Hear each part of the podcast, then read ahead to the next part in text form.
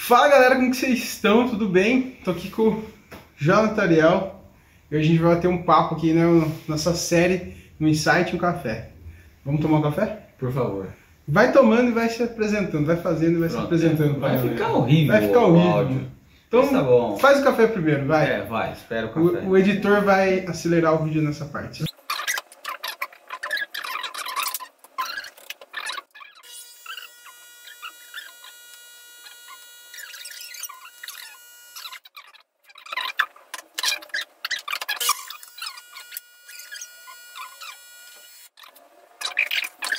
Ah, agora um brinde, né? Pra começar direito. Show. É isso aí, vamos começar então agora, devidamente abastecidos aqui. Jonathan Ariel, Perfeito. se apresenta pra galera. Bom, é, eu tenho 26 anos, sou empresário, casado com a Heloísa, muito feliz por sinal. E a gente tem uma empresa que vende cursos online na área de confeitaria. E minha maior paixão na vida sempre foi vender e daqui 60, 90, se eu viver, você vai ver eu vendendo alguma coisa. Então pode ficar tranquilo que essa é a minha paixão. Você nasce vendendo já, né? É meio que uma coisa assim, né? o choro da tem que- criança, Já é pra vender que você tá vivo, que você- pô. vender que você tem, que você tá querendo leite. É, é, isso é verdade. As crianças já não chorar, não- pequeno, né? Quem não chora não Quem não mama. chora, não Esse é mama. os antigos já diziam isso aí. É É isso verdade. aí. E aí a gente vai falar hoje sobre um tema de vendas, mas um tema mais específico um pouco, agora eu vou decidir qual é o tema. Ah, é, a gente na verdade decidiu agora que a gente vai falar de vendas mesmo. Não tinha um tema ainda. Mas em, em sim, tem alguma sacada aí, um insight pra passar pra galera enquanto a gente toma esse café? Claro, tem várias aí, a gente até estava antes aqui pensando o que, que a gente poderia passar para você. O que eu tô vendo muito comum hoje em dia e o que está acontecendo com muita facilidade no dia a dia do pessoal é que é o seguinte, o vendedor ele sofreu uma venda. Ah, de acontecer, de, de, de o cara ele ser passível a ponto de esperar a coisa acontecer. Então, eh, o vendedor não se predispõe a tomar uma ação para concluir uma venda. É, a gente teve aí é, dois casos até nessa semana muito interessante. O primeiro deles foi ainda hoje. A gente foi ali comprar um brigadeiro para a gente é, comer agora depois do, do almoço. E quando a gente foi para comprar, a gente queria comprar um pouco a mais para se alguém vie- viesse aqui de visita em casa. E a gente queria comprar seis. Porque a gente precisava de uma caixinha. A moça foi pegar o brigadeiro bonitinho e colocar num saquinho. Eu falei, não, por gentileza, coloca numa caixinha, não tem. E aí eu falei assim, ela falou, ah, eu só posso dar a caixinha se você comprar seis. Eu falei, sem problemas, pode ver. V6, então. É, só que não tinha seis. E aí ela simplesmente falou, ah, então não posso te vender. Ela ia perder a venda de cinco brigadeiros. E cinco brigadeiros, caríssimo, né? eu nem sei qual que é o preço. Aí, ó, brigadeiro aqui, ó. E bonito, é, hein? É bonitinho, era, era a coisa. Ela falou que, ela falou que é brigadeiro belga. Imagina a viagem, Marcos, para chegar até aqui. Imagina, Imagina vir imagina saquinho. Imagina, então, ia vir no saquinho e acabar com toda a beleza do produto, né? E a gente ainda. é, como é que você come um negócio assim, tudo esfarelado e tudo mais? E aí, ela quase. Aliás, ela quase não, ela perdeu, Perdeu a a venda venda. de cinco brigadeiros. Então, na verdade, assim, você queria a caixinha, Eu queria só que trouxesse uma caixinha. e aí ela falou que não podia dar a caixinha. Não podia porque era cinco. Porque é, hum, só tinha cinco Só no tinha estoque cinco. dela lá. E a caixinha só quando compra Só- seis. só conta um pra seis. E aí eu falei assim, é, é para comprar é, é, a caixinha, eu posso comprar a caixinha? Ah, e ela ficou, ela ficou pensando. E quanto custou cada um? É, foi 8 reais, se não me engano, cada um. Então ela tava perdendo ali cinco vezes oito. Não, se você souber a ficha técnica de quanto custa um brigadeiro, ia ser triste. Aí se você souber quanto custa um, um, um quilo de um brigadeiro, aí você ia ficar triste. Quanto dinheiro de fato tá perdendo? perdendo ali. Então, né, às vezes, quantas vezes, não só com esse nicho de comida, Né? mas de vários outros nichos, vários outros mercados, as pessoas perdem vendas porque elas não Sim, estão... não sabe ob- matar uma objeção. Matar Uma uma objeção simples. É resolver o problema da pessoa. E ó, tem uma pergunta, ó, essa aqui é, eu vou dar uma pergunta que você vai falar para a pessoa para você resolver qualquer objeção. Você vai falar assim: se eu resolver esse seu problema, você fecha? Fecha? Porque é simples. A pessoa vai falar assim: ah, se você resolver, eu fecho. E aí você fechou uma venda. É mais dinheiro no seu bolso, é mais dinheiro na sua empresa. É abençoar a empresa que você trabalha, é, é- é abençoar você mesmo. Porque geralmente o vendedor, eu acredito que em 99% dos casos, é, eu não tenho muita certeza desse, desse dado, mas todos eles têm que ser pelo menos comissionados. Então, se um, um vendedor não é comissionado, para mim ele não é um vendedor, tirador de pedido. Já começa é, já mudando essa história, né? Já desmistificando. O vendedor ele tem que ser comissionado pelo que ele está fazendo. Então, resolver uma objeção simples com uma pergunta inteligente. Se eu resolver isso para você, é, você compra? Compra? Pode falar compra. Tá? A pessoa está na sua frente. Quebra um pouco dessas barreiras também psicológicas, às vezes Vamos que dar o quer. exemplo disso aqui próprio. É. né? vamos, vamos lá. Você queria muito a caixinha. A caixinha era o alvo do negócio, do real da compra. Porque eles iam usar a caixinha com outro negócio e tal. Sim. Mas é, se ela chegasse e falasse assim, ó, eu tenho cinco e se eu vendo por nove reais cada um Sim. pra você, se você comprar por cinco por nove, eu vendo a caixinha. Eu não ia falar nada, nem Não. ia pensar. Porque você queria a caixinha. Sim. Então assim, eu, até me, eu, eu me predispus a pagar pela caixinha. você chegou a oferecer pra comprar a caixinha. Ela não falou que só podia Não, é que só pode com seis. Eu falei, daí, filha, mas tu falou pra mim que. Cara, é incrível, né?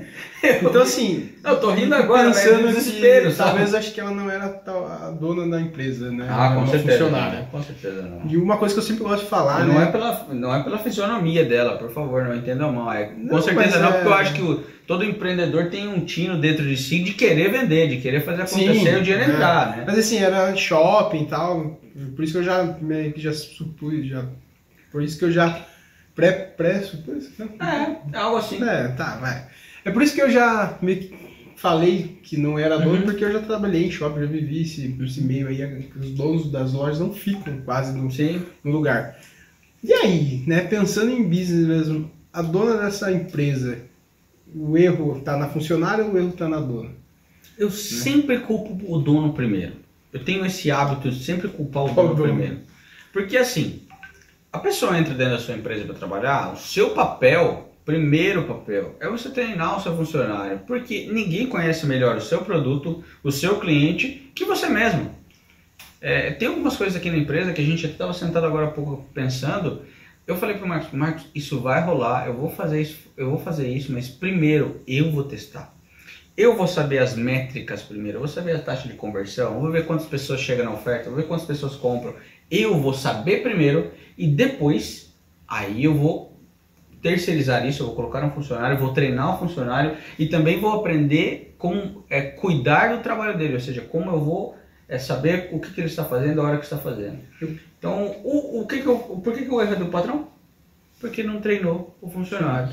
Simples assim. Eu, eu costumo falar que assim, né, funcionário ruim na sua empresa, a curto prazo é culpa ainda do funcionário, porque ele não foi treinado, porque ele não, ele não talvez ele não tenha expertise para estar fazendo a, a venda de um brigadeiro, mas se ele já está ali há muito tempo, a longo prazo é culpa do, do dono da empresa, do empreendedor, Com certeza. que não sacou isso ainda e não fez vazar. E a gente falando de custo Brasil, 45 dias a gente tem ali para fazer ali um teste do funcionário e tal, que a gente diminui a carga tributária que a gente tem que pagar sobre folha e tudo mais. Então, poxa, você tem 45 dias primeiros para você fazer uma análise, e aí você tem mais 45 para você fazer uma segunda análise, se vale a pena manter essa pessoa dentro do seu negócio. Não. Eu gosto de falar sempre, as pessoas às vezes vão olhar para mim e vão falar assim, meu Deus, como você é mal. As pessoas gostam de falar que eu sou mal.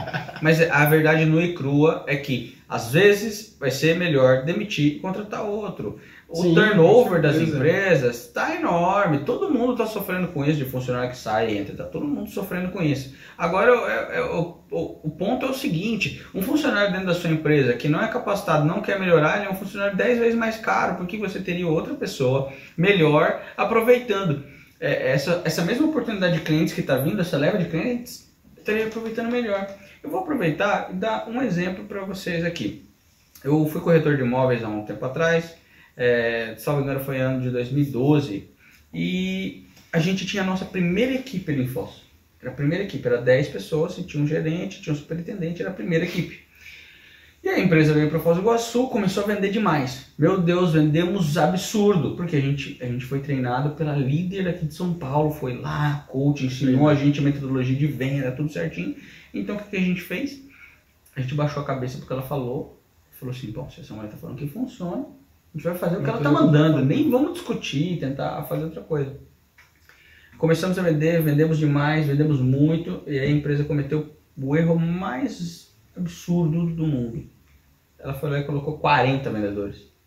A taxa de conversão de todo mundo baixou porque os outros 30 não foram treinados a certo para vender do mesmo nível E que esses acabou 10. atrapalhando os. Acabou atrapalhando os 10, diminuindo o salário dos 10, que eram os que mais davam resultado no, no, no volume certo. Então a taxa de conversão daqueles 10 era maior do que a taxa de conversão dos 40 juntos. 40 juntos. Entendeu? Business, negócios, uma empresa é um jogo. Você tem que saber jogar. Não adianta entrar no jogo se você não se capacitar. Ninguém pega o baralho, vamos, vamos, vamos deixar isso muito como um jogo mesmo. Acabei de aprender a jogar truco, né? Ou não sei jogar truco, vou querer lá jogar com o cara que já está jogando há muito tempo, você vai perder.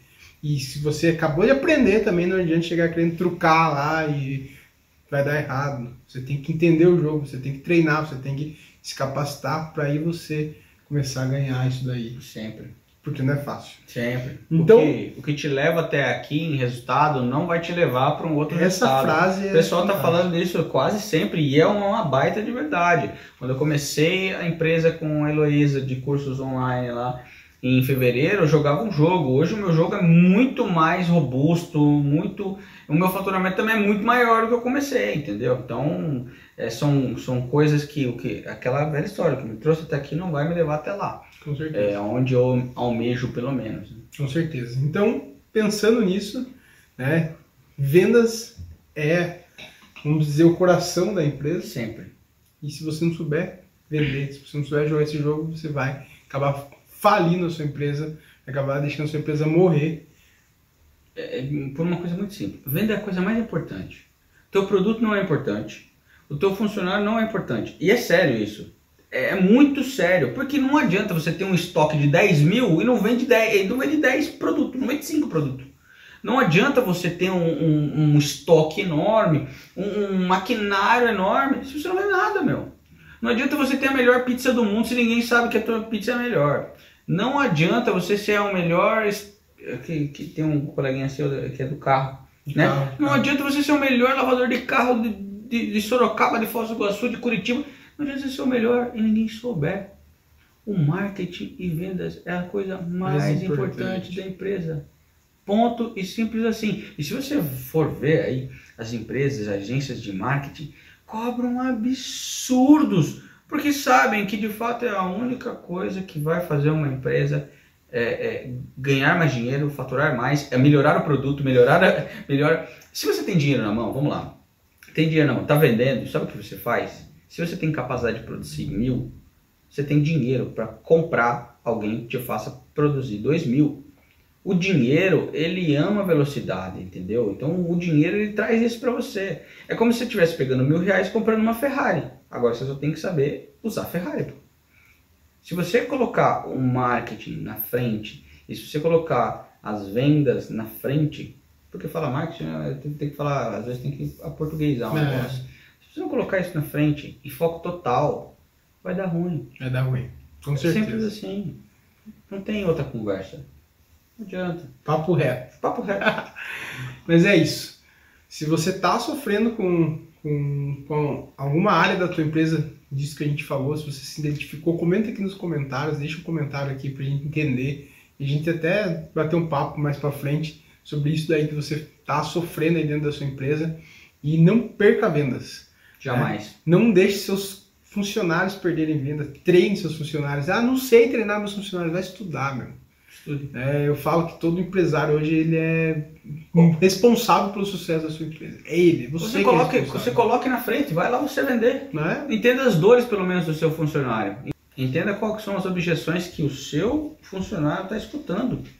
Porque aí você pode fazer um cardápio para ele de perguntas inteligentes. Como você vai direcionar aquela venda? Como é que você vai resolver aquela objeção? Você vai dar uma margem de liberdade. Importante falar sobre isso. Dá uma margem de liberdade para o seu funcionário.